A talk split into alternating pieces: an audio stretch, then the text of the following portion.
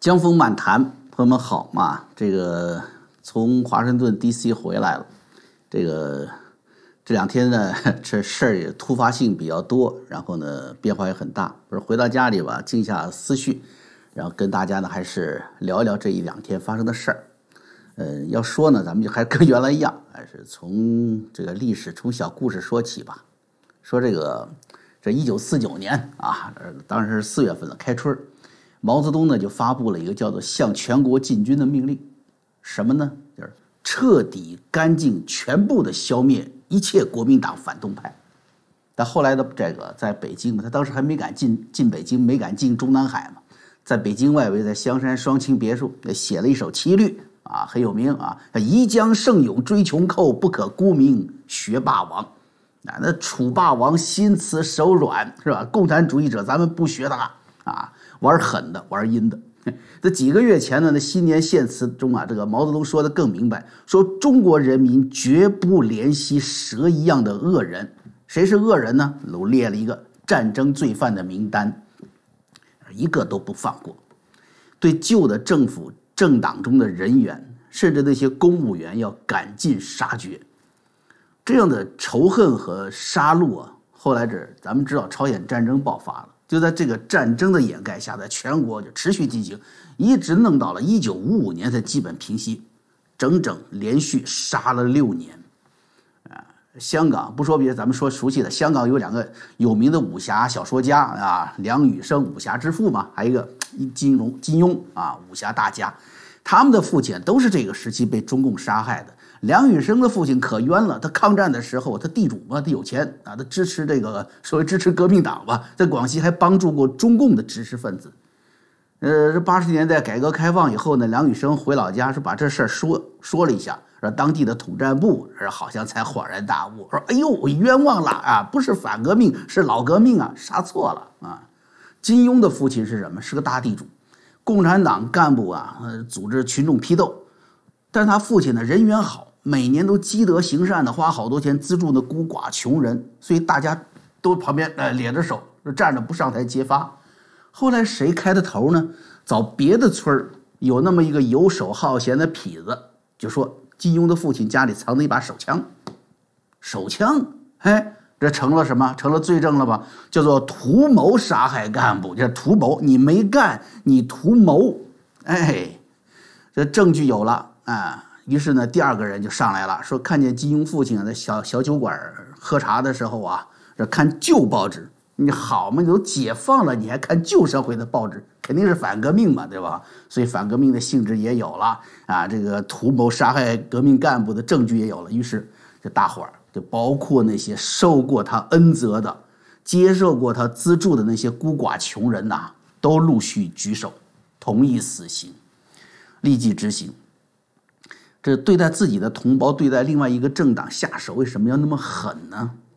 就是因为什么？这个政权呢是靠阴谋、靠宣传、靠欺骗获得的，他从来就没有人民的同意与授权，因此他有着巨大的不确定性，心里有着最大的不安全感。只有把证人、证词和对手都消灭了，才能够心里踏实。特别是中共的基因里面呢，那巴黎公社开始嘛，就延续的什么？延续着仇恨，仇恨传统，仇恨敌人，甚至仇恨自己的同志。有人爱国，怎么爱国？就要去恨啊，用恨去表达，去爱。恨日本，你是爱国；恨韩国，恨台湾，恨香港，恨美国。那么在大洋的这边呢，也打过内战，对不对？咱们知道美国南北战争，美国内战打的也同样惨烈啊。但是南军投降协议一签了以后，林肯怎么说的？没有敌人，只有同胞。南方邦联总统戴维斯啊，判了两年牢，实际就坐了几天啊，放了。南方的总司令罗伯特里啊，咱们做过节目，南北战争嘛，是吧？他战后啊，还去做了华盛顿大学的校长。他的在华盛顿 D.C. 的土地在战争时期被没收了，战后呢，啊，还是国会交还了给他们的家族。说林肯这么收你这个土地啊不对啊，违反宪法。现在呢，呃，还给你。后来呢，是罗伯特里家人那个后人呢，把这个土地捐出来了啊，就是现在华盛顿 D.C. 啊对岸那个阿灵顿国家公墓。为什么不把对方置于死地呢？林肯呢，他战前呢，其实他也不是一个废奴主义者。他这个解放黑奴宣言是战争开始以后他才签的，是用来占领的道德高地。换句话说，北方并不是一贯就那么道德高尚，而南方的奴隶制呢，也不是说美国宪法一开始明确就要消除的。南方为了保障自己的生活和社会经济形势，呃，他要求离开北方，离开联邦，那也是宪法规定各州有各州的自由。也就是说，北方对南方开战呢，也不完全合法。你看，又不太道德，又不太合法，这是北方啊。所以呢，这你说谁赢谁就来书写历史吗？哎，我北方赢了，我把我全改过来，他没有改啊。我赢了，我就彻底消灭对手嘛。林肯也没那么做，他也不敢那么做。为什么？因为这种宽容啊，它是根植在基督教精神当中的。林肯要是开了杀戒，不会得民心，也不会让他自己的内心得到宁静。恨呢，更是无法解决冲突。啊！可是今天的美国呀，啊，很沉重啊，似乎是更神似中国的红色政权了。恨，让人们丧失了，也远离了基督精神。我说，你看那中共的恨敌人，甚至恨自己的同志。你看那位 AOC 啊，那位。这个这拿出了就是像毛泽东当年的一样的，来了一个川普战犯名单的这位 AOC，不也是一样要在国会搞文革吗？他也要篡权，要推翻民主党建制派，对佩洛西的同党的同志，他也充满了恨呐。他要实施更加左倾暴力的政策。一月六号，美国国会山呢啊受到了暴力冲击，在这个案件扑朔迷离的发生和进程。还没有结论，甚至也没有人再去做什么结论。在这个时候，几乎所有的脏水都已经泼向了川普总统。那这一天，国会已经认证了拜登为当选总统。那晚些时候呢，川普也已经谴责了冲击国会的暴力行为，并承诺一月二十号的权力交接。但是这似乎还很不让左派们放心啊。让美国民主党参议员那个 Chuck Schumer 啊，舒默就说了，要立即罢免川普。众议院议长佩洛西也呼吁啊，立即将这个川普免职，或者就就干脆下下星期就直接就弹劾他。舒默在声明中说呢，说在美国昨天在美国国会大楼发生的针对美国的暴动，就是川普总统煽动的，这样的总统不应该在白宫待一天。他还补充说，副总统彭斯应该援引美国宪法二十五条修正案，把权力从川普那拿到自己这手上来。他表示，如果副总统和川普内阁拒绝这么做，那么他们将再次在国会弹劾总统。虽然这样的事件是否应该发生啊，我刚才说了这个中共和林肯的例子，让大家去做判断啊，但是就事论事吧。我们还是要把这件事件呢展开了一下，看看这个弹劾这葫芦里卖的什么药啊？究竟要达到怎样的目的？首先，我们要看看这民主党领袖们提出来的说，川普煽动国会山的暴动，那有没有依据？啊，现在他所有的这些后面的一系列行动都是这个判断：川普煽动对国会山的暴动，对不对？那么我本人还有很多的朋友，我们的网友在那，我见到了很多很多的好朋友啊。在 D.C.，那么我当时就在活动现场，我和大家都是这个历史事件的见证人。我在当天的报道中，我也比较敏感嘛，正好就提出了我的思考。川普演讲的推迟让我有了不安。大家记得我当时的节目吧？对不对？当时川普总统的演讲啊，比预计时间推迟了接近两个小时。原来说是通知通知下来了嘛，这个白宫也文件出来了嘛。通知出来，十点半到十一点之间出来演讲的，后来推迟到了十二点四十五。我一早上到的方尖碑下面的，那才一两度，那个时候多冷啊！一天没吃东西，就那么等啊等啊，又冷又饿，所以每一分钟推迟，我印象都深刻着呢，你知道吧？我就问大家啊，如果川普要大家去冲击国会山，那他是不是应该给大家一点时间呢？我先煽动一下。哎，然后你们从我总统花园这里，你走到国会山也得走二十分钟啊，对不对？加上演讲时间，那其实原定时间反而正好合适。你要说十一点开始演讲，我演讲一个多小时，好，大家煽呼起来了，给半个小时，大家走到国会山去攻击去，那你就逃不脱了，对不对？那为什么川普推迟出现呢？就是他收到了情报了，有这样的暴力行为的可能，啊，大家相信从总统这个位置来，各方面的情报啊，他获得是最综合的，这个高度是最高高度的，会有这样的暴力行为的可能，甚至是某种阴谋的安排。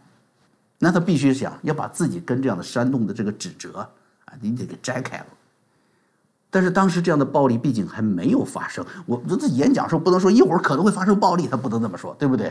而且他也答应了民众要出来演讲，你不能不出来演讲，得给大家一个一个交代，而且要给听众啊，给十几十万的这个支持者鼓励啊，现场。于是就出现那样一个奇怪的演讲，推迟了一个多小时，演讲长达一个多小时。然后演讲没有任何人们期盼的能够激动人心的证据没有拿出来，也没有任何人们期盼的下一步的行动，都在等着川普总统下一步行动是什么样，也没有等到。啊！但是我在现场就说了很多民众后来是听不下去了，自己着急就离开现场了，因为国会那边是一点钟就开始点票认证了嘛，所以这个时间点的安排和演讲内容。其实正好说明了什么？是川普小心翼翼的在避免暴力的发生，对吧？而从逻辑上来说，谁都知道这个节骨眼上，川普要煽动、闹出暴力行为了，那所有的舆论、所有的对手都会进行无情的攻击，而共和党人也就不方便在国会继续支持你了。川普能够不知道吗？那他不是白费劲吗？他既然要要要煽动大家去直接去去国会，他还何必跟彭斯商讨什么什么发表声明说彭斯拥有呃如何的权利推翻选举人的结果？他不用谈了，直接造反嘛。川普最最要的是什么？就是民意的和平表达，让民意的呐喊，让国会的每一个人听见。最不要的就是暴力，这就是最简单的逻辑。那么谁最要暴力呢？我们看完了这个川普的演讲的这个时间点，咱们再看另外一个时间点，那就是暴力发生的这个时间，啊，这个时间点，根据福克斯新闻采访的现场的议员啊，在他当时就在这个彭斯主持的这个选举人票认证进入到这个第一个有争议州啊，读到亚利桑那的时候，这位议员就觉得呀，说那是一个 momentum 是什么？就是一个。一个重大的一个时刻，是有一个是可能出现逆转的时刻。当时共和党籍的亚利桑那州的这个联邦众议员叫戈萨，站起来表示反对计算亚利桑那州的选举人票。现场当时什么是嘘声跟掌声交杂，有人反对，有人赞许。这种情况下是什么？既然有人反对，有人赞许，好，大家把证据拿出来吧，对不对？正好是大量证据得以这个这个提出和展现的时候，当面对真相大量的展现的时候，众多的议员将无法面对自己的良心。福克斯当时采访这位议员就是这样的表述，说 “momentum” 嘛，就是一个转折点到来的时候，时间点掐得准，骚乱突然发生了。这就像选举中那个神奇的暂停一样，这就是我说的第二个时间点。如果说第一个时间点是川普总统了解到了综合情报，知道这场阴谋的发生而刻意推迟，那么这个时间点 又是怎样巧妙的设计的呢？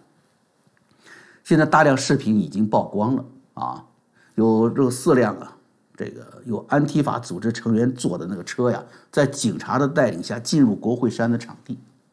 然后呢，又有视频显示呢，警察打开栅栏的，放了一些人员进去，是吧？你把前后这两件事一联系起来，既然说栅栏打开了，把人放进去，那就是你既然能放进去，为什么要在正面不让人进去，然后栅栏面前还跟这个喷射这个喷雾，甚至是发射这个催泪瓦斯呢？跟群众发生冲突呢？就矛盾了嘛？你要不放人，就都别放。是不是你要放你打开栅栏全放进去？不是，哎，有意识的放一部分人进去，更有意识的阻挡一部分人。更有视频显示是什么？就是有一名警察哎，注意啊，一名警察，慢慢的是做自卫状，往后退，往后退，哎，后面哈还一个人在拍摄，一名警察引导人群在迷宫一般的国会山走道里，准确的进入内部。你说一个警察引导，后面呃前面面对数十名甚至更多的可能的暴徒啊，这后面还有警察拍摄，我就问美国警察会有这样的训练吗？有这样的预案吗？无论如何不会把警察放到这么危险的地步呢，除非是安排。然后不管怎样啊，就在亚利桑那州的掌声跟嘘声同时响起的时候，程序中断。然而佩洛西第一时间被警察给簇拥出去了，啊，保护起来了。啊，于是说暴行开始了，那么枪击呢？可以说是呢无谓的枪击也开始了。大家看到是那位圣地亚哥退休空军啊被枪击的镜头，他后面呢已经站有多名特警站立着，手里拿的是是是自动步枪，意味着什么？完全可以控制局面了。而开枪的警察呢，竟然是自己的特警同事，已经控制局面，甚至就在。被他击这个击杀的这个示威者的后面，他居然从打不开的门里面开枪击杀示威者。你说这难道不是故意升级暴力吗？我不相信啊，国会警察会是这样子的一个专业训练，他们是全国最优秀的警察，怎么会干这种事情呢？那么好，死了人跟没有死人，你想想这个暴力的级别差别多大，大家就知道了。所以我说，这就是两个时间点，让大家去思考，是吧？那么之后，一切都变了。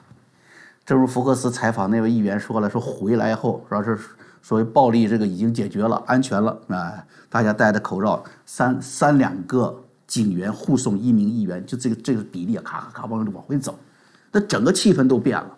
警这个议员们也不再注意哪些州有争议，哪些州有争议了，只在乎今天的所谓暴力了。当克鲁兹等议员坚持要坚持说要对提出异议的时候，那已经变成几乎所有人的嘲讽了。整个现场已经无法挽回了，期望的奇迹不再有了啊！原来的发生争议啊，说如果需要辩论的话，需要展现证据，现在不再有了，甚至呢都不需要延迟了。本来说可能到七号甚至更晚的时间才会出来一个结果，结果当天晚上。决定美国未来命运的结果，迅速的出来了。那好，既然这结果出来了，拜登已经赢了，为什么还不罢休呢？今天八号，对不对？毕竟十二天，二十号就就就就职演说了嘛。啊，这是法定的，就是那天前一任终止，后一任接上。这十二天对于川普来说，已经已经做不了什么了嘛。或者换句话说，如果说川普在硬做什么，或做一些大家希望他可能做到的什么，那也无法获得宪法的保障了。因为什么？因为宪法已经走到最后，原来的总统你行使行政权力能做的这个大动作，到现在已经是师出无名了。既然川普都已经交权了，为什么还要这个什么不不什么这个啥？不可沽名学霸王，而说还要斩尽杀绝呢？其实这样的做啊，实际意义啊不大，对不对？他权力没有几天，你拿它干什么呢？但是佩洛西和民主党人他们也知道这点，但是他们要知，他们更要做的是什么？就是政治上的一个胜利姿态啊，需要巩固。他们需要逼迫彭斯的捅上最后一刀，要让所谓的国会暴力案件中啊，迅速的这个你这个。表示政治正确的，这麦康奈尔啊，让这个多数党领袖让他呢跟民主党一起站队，要他跟自己的共和党总统去决裂，让共和党整个建制派土崩瓦解，这一点更重要啊。未来两党制的美国，如果参议院啊，如果共和党土崩瓦解，我们就知道了。那是怎样的一个局面呢？现在下一届的这个参议院，乔治亚最后一战已经是被民主党拿下了这个四十八个席位了嘛？经过乔治亚之后，加上两个独立党派，那五十名共和党的席位，那加上你他的五十五十名共和党席位也假的。在过去的你看，所有的事物上几乎都无法统一。川普迅速下位，还会造成共和党会很长时间里没有精神领袖。咱们就说现在，你问共和党人，问共和党的国会里面谁能够站出来成为第二个精神领袖？麦康奈尔，是吧？他太太赵小兰正辞职了呢。啊，彭斯，是吧？他们都会被这一次的选举人票之战呢击溃了，因为不敢面对国会山暴力嘛，而选择什么出卖川普，自毁江山。因此，民主党人现在穷追猛打，目的不在川普了，而在未来的白宫、众议员啊、众议院、参议院，你这都在民主党人手中，是吧？在乎这个。而最高法院如果按照这次大选后的表现那样，你你你听话的话啊，咱们就维持现状不动你。你要不听话的话，众议院、参议院，再加上白宫，啊，那这一下子不就是信手拈来吗？可以叫什么 “pack the court” 啊，塞堵高院，把他人呢，高院的这个法官呢，按照自己的喜好吧，再多增加席位，信手拈来了。这说的还是第一目的。第二个目的呢，也许更加险恶，是什么呢？用弹劾逼迫川普。川普如果在这种情况下，如果动用总统的赦免权利，在最后的十天时间里为自己赦免，似乎就证明了什么？川普还真有错，有大错不不不，不然他不会这么样做，对不对？如果他不做这样，不这样做呢，那就会把川普自己本人和他的家人呢陷于危险之中。所以你说为什么民主党啊，舒默和佩洛西那么着急的还要去干这一个招，那么赶尽杀绝，这是多险恶的一招啊！所以这地方无无论哪一个结局，这个第二个目的他都能达到，是什么？就让美国数千万川普的支持者受到精神上的打击，降低对川普这个他们心中的精神领袖的依赖。而各大科技公司呢，也积极的开始配合了啊，开始完全的打压，让川普和主要的支持者晋升啊，鲍威尔啊啊林伍德呀等人的这个福林将军呢等人的推特和 Facebook 上的这网页，咱们再具体查，这情况还在变啊，都都几乎是账号都给停掉了啊。为什么这么敢做呢？不是很显然嘛，对不对？投桃报李呀，啊，民主党为主的这个纾困法案。还要加上个国防预算案，用多少钱呢？差不多九千亿啊，来堵大家的嘴，逼迫大家通过啊，不对二三零法案的否决。嗯，也就是说呢，什么呢？要继续为这些科技公司、这些巨头松绑。那当然了，谷歌啊、推特呀、油管啊、脸书啊，当然知道是投桃报李嘛，是吧？啊。同样知道，同样闻到闻到这股铜臭味儿的，闻到血腥味儿、血血腥馒头味儿的，还有华尔街啊！开始你看，就解放对中共公司的投资限制了啊！三大电信公司不停线了，那赵小兰也辞职了啊！因为他们跟他们家族有利益的那个中船公司嘛，被川普团队打击啊，这这心里不知道有多火呢。现在好嘛，一出这个所谓国会山暴力案，找借口了，哎，这啪。辞职啊！佩洛西呢，甚至说要要川普交出核按钮。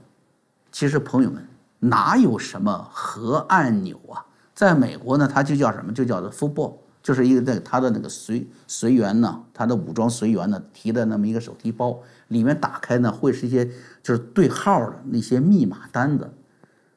但是美国政美国总统不是说就打开里面就有按钮，没这个按钮，他有那个单子，那个单子要干什么呢？要给一线的核核作战的那些指挥人员和第一线的这个真正操作的人员要对这个按钮，而中间很多的环节可以来制约美国总统按不下这个所谓的按钮的，啊，当然这个这个运作的过程，我在以前的节目里面就谈到过了，朋友们。可以看看我以前做的关于这个美国总统核按钮的这个节目啊，我会详细的介绍这个运作程序。那么，为什么佩洛西要说川普要要交出核按钮呢？是什么目的呢？他还是什么？就是策策划的，就是为川普制制制造他有多危险啊，让弹劾呢有更多的合理性。他说川普现在精神上就是混乱了，川普。在这个大选之前，这个中共病毒核酸检测阳性，那是对他和他的家人是多么大的一次打击。